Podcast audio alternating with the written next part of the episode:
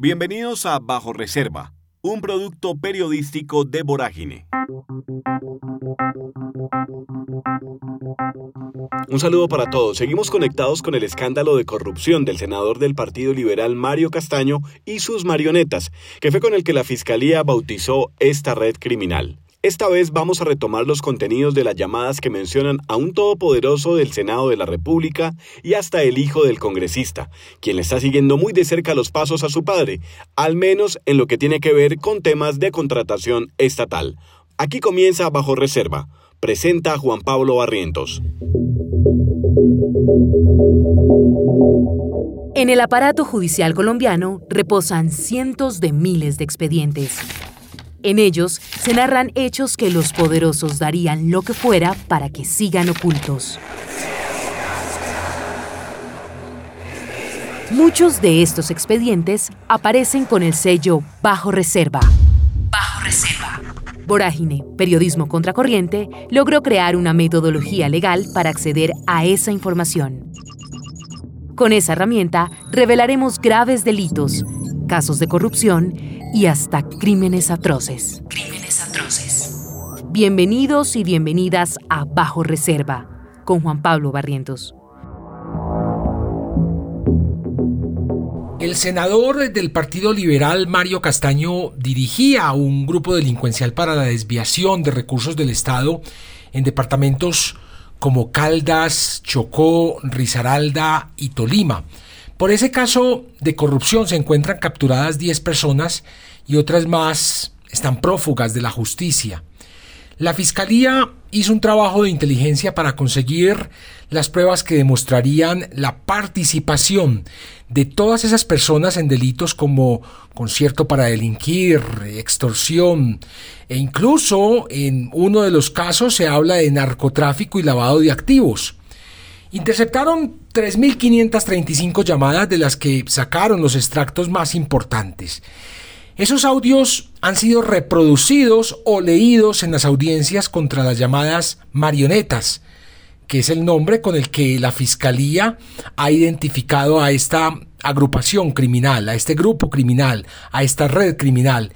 Y sus menciones en esas llamadas incluyen a varios funcionarios del orden local y nacional. Entre la información recopilada en las interceptaciones, la Fiscalía hace lectura de una llamada entre Mario Castaño y Wilmar Herrera Gallego, exalcalde de Norcasia, municipio de Caldas, que se encuentra capturado por hacer parte de las marionetas. En esa comunicación son mencionados dos funcionarios del Senado de la República, Rubén Darío Iregui González que es el jefe de la División de Recursos Humanos, y el todopoderoso Gregorio El Hash Pacheco, secretario general de esa corporación. Escuchemos el audio. Mario le pregunta a Wilmar por la posesión de Javier. Wilmar expresó a Mario que hace más de cuatro meses le debe ese cargo, no se lo han dado y se lo maman. Mario le comenta a Wilmar que la semana pasada habló con el secretario de Senado para que le firmara eso. Wilmar le comenta a Mario que él le da a todo el mundo lo que le pide y que Wilmar es muy leal pero no le ayuda. Y le replica que a Javier no lo han posesionado porque Mario no ha dicho nada y menciona que es porque se lo delega a Iregui. Mario afirma que ni él ni Iregui son los que firman, por eso eso está a cargo del secretario del Senado. Mario le comenta a Wilmar que él ya dio la orden y toca esperar.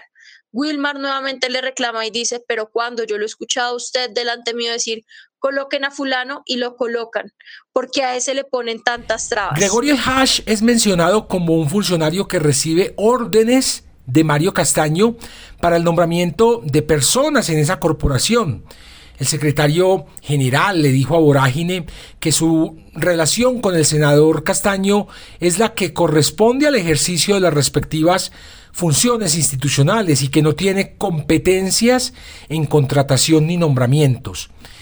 En esa misma llamada, más adelante, se menciona al jefe de recursos humanos del Senado, Rubén Darío Iregui, que da instrucciones para tramitar una contratación de la que están hablando.